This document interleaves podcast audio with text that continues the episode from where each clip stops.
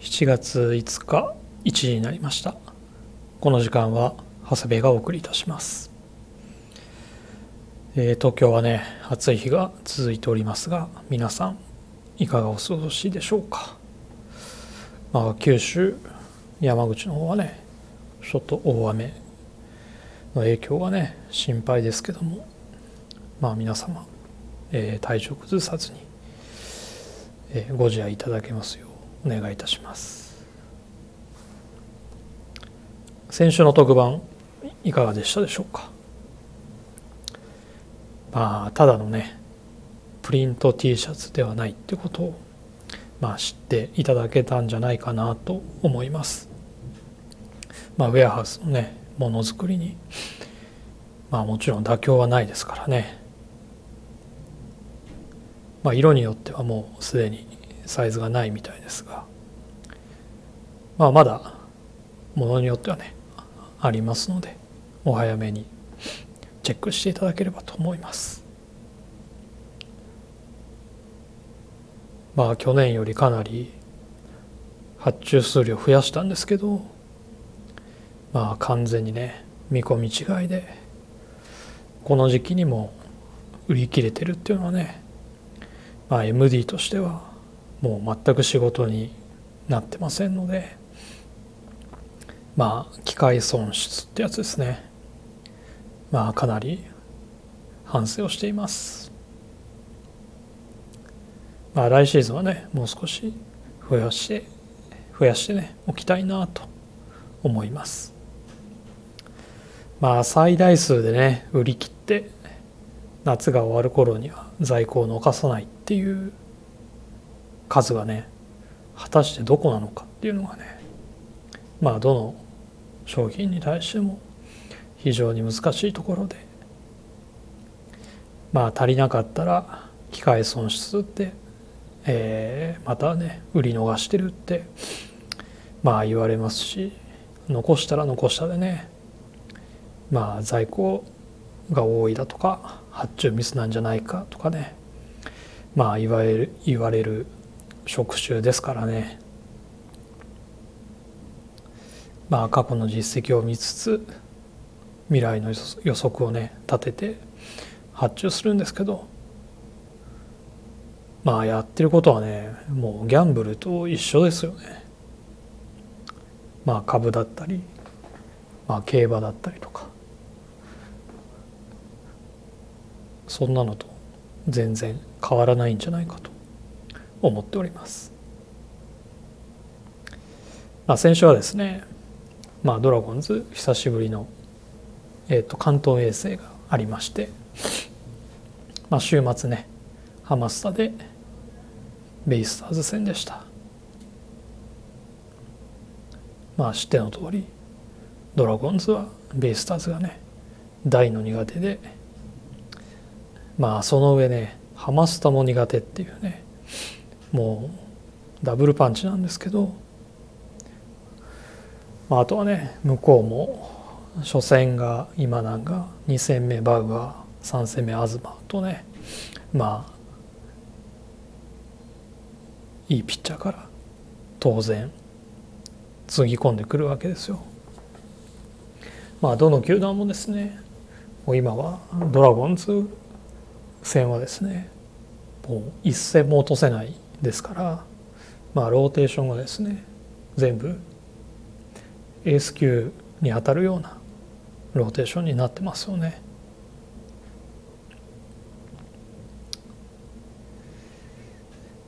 まあそんな中ね1勝1敗1分けとねまあかなり善戦したんではないでしょうか。まあ2戦目もね勝てそうでしたけどね7回まで新外国人のメヒアがね2-0で抑えて勝ってたんですけどまあ追いつかれましてその後はねもうベイスターズ何回もサヨナラのチャンスあったんですけどまあベイスターズのね石膏にまあ助けられてまあなんとか負けなかったっていうね感じでしたけどね。で日曜日の3戦目現地観戦行ってきましたよ。もうねうだるような暑さでもう本当熱中症で死ぬんじゃないかとね思いましたよ。まあまだねあのレフトスタンドはあの2時からだと、まあ、30分ぐらいで特に上段の方だとね日陰になるんでまだマシなんですけどまあホームのね一塁あとライト側はもうずっと日向ですからね。かなり厳しかったなと思います。まあハマスタでは初めてのビジターのレフトスタンドでしたけどハマスタのね外野めちゃくちゃ見やすいですよね。まあ角度もあるからかまあ眺めもいいしあとはフェンスとねグラウンドが近いんですのであの選手がねすごく守りについてる選手がねすごく近くにね感じますよね。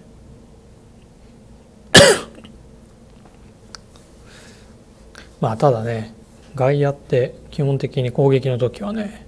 みんな立つんでまあ座ってねじっくり観戦したい派の自分はやっぱり内野がいいかなっていう感じですね。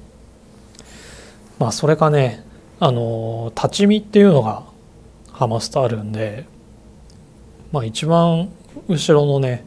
立ち見席が実は一番いいのかもしれないですね眺め的にも。まあ、試合はねドラゴンズの先発は涌井さんだったんですけどまあ下位打線に連続フォアボールからのでツーアウトまでこぎつけてまあポテンヒットでね先制点許してまあ不運だなと思いながら2点目もですねまあ牧にツーベース打たれてまあツーアウトまでねこぎつけたんですけどまあそこからねまたポテンヒットで失点。まあ2点目はねレフトから見てたらまあセカンドのね後ろに落ちたんですけどまあレフトから見てたらねセカンドあれはね取らないとなっていう打球でしたけどね。まあ福永君はねセカンドのね守備はねやっぱりちょっとまだまだかなっていう感じでしたね。村松君だったらもしかしたら取れたかもしれないなっていう打球でした。まあ、一方ねベイスターズの先発は、まあ、ドラゴンズが苦手な東だったんですけどまあ案の定ね全然打てませんでしたけど、まあ、6回に、まあ、石川ね高谷があの左中間のね一番深いところにね同点ホームランですよ。まあ、レフトだったので割と近いところにね飛んできたのでねめちゃくちゃ盛り上がってましたね。まあとはいえねその裏すぐ勝ち越されてもうジエンドだったんですけどまあ石川昂弥のねホームランを目の前で見られただけでまあその試合はねまあよしとします。まあ相変わらずヤクルトともね激しい再開争いなんですけどまあそうやってポジティブ要素を見つけながら温かくね見守りたいなと思います。あえー、私事なんですけどもまあ自分自身ではねあのここでははっきりと大声大きな声ではねあの言えないんですけどあのライトニングの 8, 号8月号ですね、えー、最新号ぜひ皆様ご覧いただけたらなと思います。えー、服の方じゃなくてね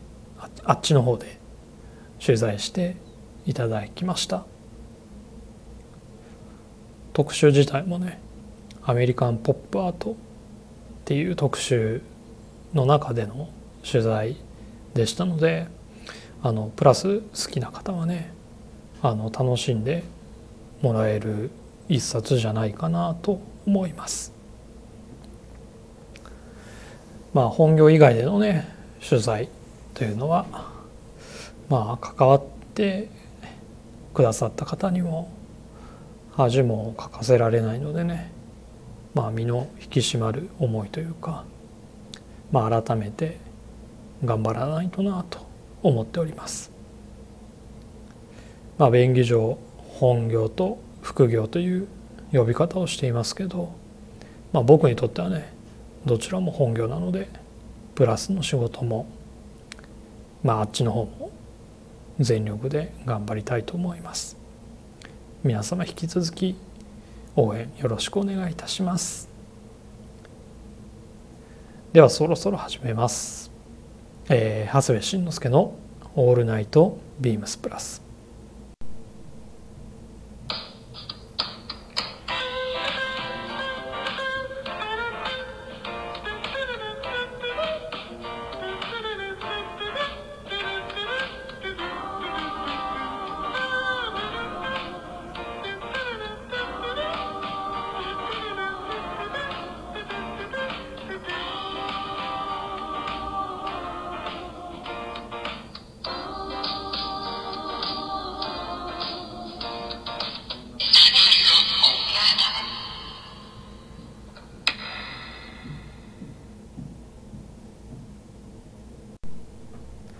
この番組は変わっていくスタイル変わらないサウンドオールナイトビームスプラス supported by SHURE 音声配信を気軽にもっと楽しくスタンド FM 以上各社のご協力でビームスプラスのラジオ局プラジオがお送りいたします。改めてよろしくお願いいたします。さて、えー、しばらくですねお休みいただいてましたので以前のレターですが紹介したいと思います、えー、6月6日にいただいたレターです。1ヶ月前ですね。すいません。長らく休んでいて。長谷部さんこんばんは。先日はありがとうございました。ずっとお忙しそうにされていてお疲れ様でした。ゆっくりお話しする時間がなかったので次回お会いした際はお話できたら嬉しいです。さて今週のウィークリーテーマ「ご旅行は計画的に」今年は行きたいリゾート旅行行きたいな。まとまった休みが取れないので海外はなかなか行ける機会がなく子どもたちも学校や部活の予定と最近は家族揃っての旅行自体難しくなりました。気分だけでもリゾートでリラックスした雰囲気を楽しもうかと。最近購入したマドラスチェックブロックプリントの解禁シャツ。色はイエロー。これが調子いいんです。インドマドラスのさらっとした着心地は言わずもなが洗い込むとブロックプリントが生地と馴染んでマドラスの BD とはまた違った良い表情に。長谷部さんはどこかへ行かれる予定はありますか？それでは今週はこの辺で。また来週。えー、インディゴプラスさんありがとうございました。まあ忙しくしてたっていうのはね予約会の時ですね。まあ時間帯によってはなかなかゆっくりお話もできずっていうね状態でしたけど、まあ、皆様あのお客様同士でもねあのみんな盛り上がってて、まあ、楽しんでいただけたなら何よりかなと思います。え、この時のテーマが「ご旅行は計画的に」でしたね。まあ分かります。うちも子供のね部活とかもうそれぞれ予定がありますのでまあなかなか家族揃って旅行っていうのはねまあ大きくなるにつれて難しくなっていきますよね。なのでお子さんがねまだ未就学のお家はですねまあ、保育園幼稚園あとは小学校のうちにねいろいろ、まあ、連れて行ってあげるのをねおすすめします。もう今ね小学校もあの結構平日休んであのお出かけするっていうねご家庭も多いみたいですしねまあ本当にね中学生になるとねもう自分の予定がありますからね。まあ、と言いながらですねまあだいぶ前になるんですけど春休みにこれ話したかな、まあ、友人家族に子供が生まれまして、まあ、そのお祝いとあとその友人がですね、まあ、予約制の、まあ、レストランとあのこれも予約制なんですけどティラミスのねあの専門店をやっていますのでまあそこを目的にね沖縄まで行ってまいりました。まあとはいえ特に観光はしてないんですけどね。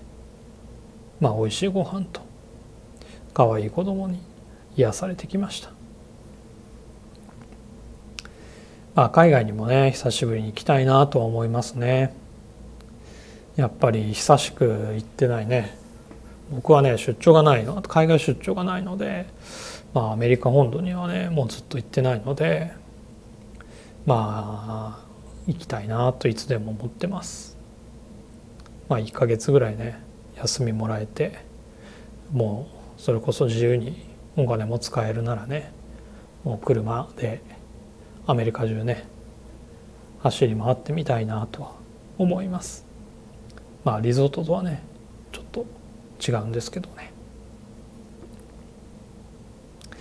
さて続いては、えー、これ今回ねいただいたレターですね、えー、インディゴプラスさんです。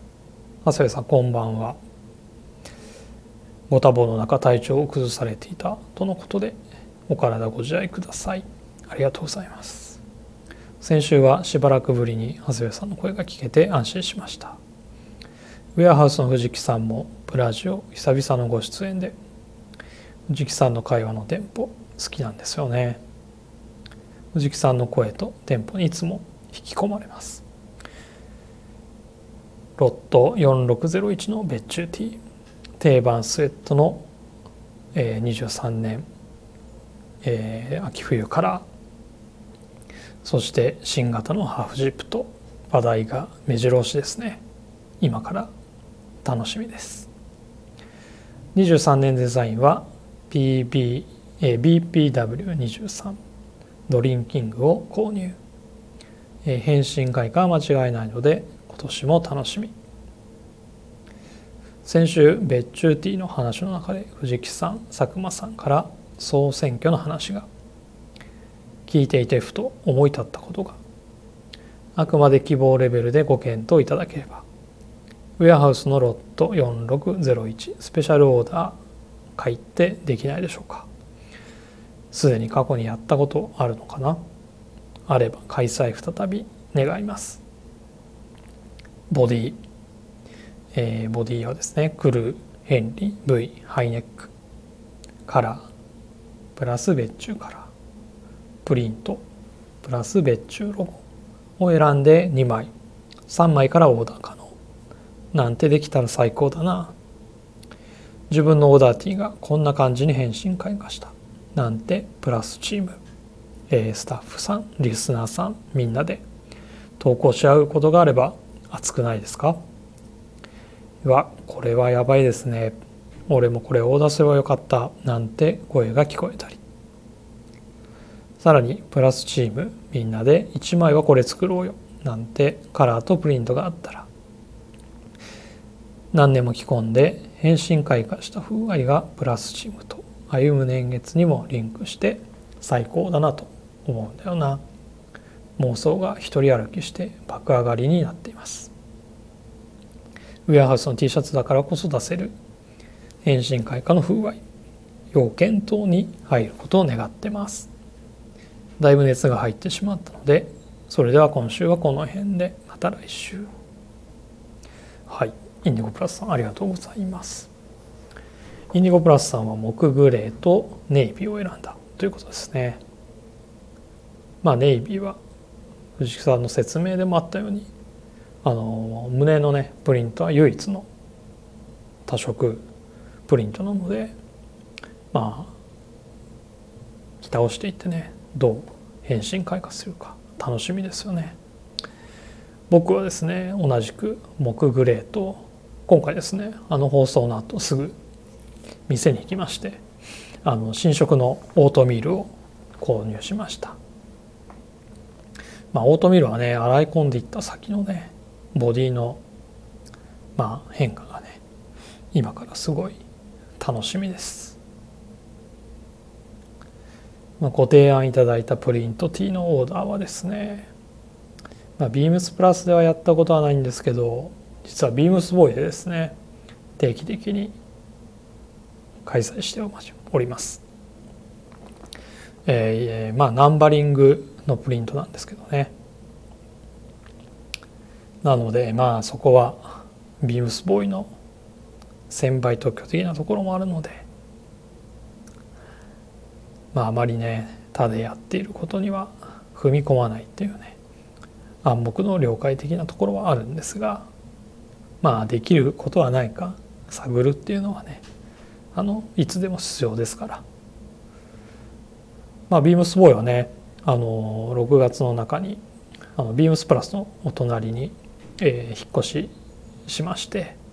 まあ、隣になりましたから、まあ、もしかしたらね両店舗でいろいろできるかもしれませんよね。同じブランドで、えーまあ、プラスとボイトでっていうねあのイベントももしかしたらできるかもしれないですね。まあ、イニゴプラスイベントの提案とレーターどうもありがとうございます。ということで、えー、ウィークリーテーマいきたいと思います。足元事情、えー、いつの時代もおしゃれは足元から、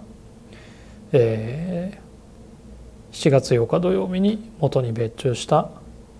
モカシン、えーまあ、スリッポンですね。とサンダルの2型がリリース。ホースバットホースバットスウェード。そしてサンダルとモカシンスリッポンですね。あなたは何を選んでいかに履きこなすか。というテーマでございます。足元事情の元っていうのは、えー、MOTO ですね。あの、まあ、今回別注した元さんにちなんだダジャレでございます。えー、いよいよですね元に別注した、えー、スリッポンとサンダルが今週の土曜日7月8日に同時リリースされます、えー、まずはお問い合わせ番号からお伝えしますね。えー、スリッポンが38320045 38320045、えー、税込みで5万4780円です、えー、サンダルが38330004 38330004、えー、税込み3万8500円となっております、まあ、どちらもホースバットの、えー、表がブラウンとえー、スウェードでございます。まあ、どちらの方もね、まあ、素材はその時によって違うんですけど、えー、と毎シーズン少量だけ、まあ、ビームス主にねビームスプラス原宿で店と辻堂で展開する分だけあの仕入れをさせてもらってたんですけどまあ割とね毎シーズン早くに完売していたっていうこともあってまあ担当バイヤーのね佐久間がどうしても別注作りたいってことでまあ今回贅沢にね二方同時別注させていただきました。まあスリッポンの方はソールをね軽いものに変更したり、えー、サンダルはソール通常ソールが3枚側のところをね2枚側にしてもらってまあ、軽くなってあとまあ反り返りもしやすくなりましたのでまあ非常に履きやすくなってるなと思います。まあさてね自分ならどっち履くか。まあ考えたんですけどやっぱりブラウンのサンダルですかね。まあ変身開花もしていきますし。パンツはですね、えー、デニムでもチノでも合いますので、えー、長ズボンの時はねあのバトナーのニットポロなんてねいいなと思います。あとはボーダーの T シャツ。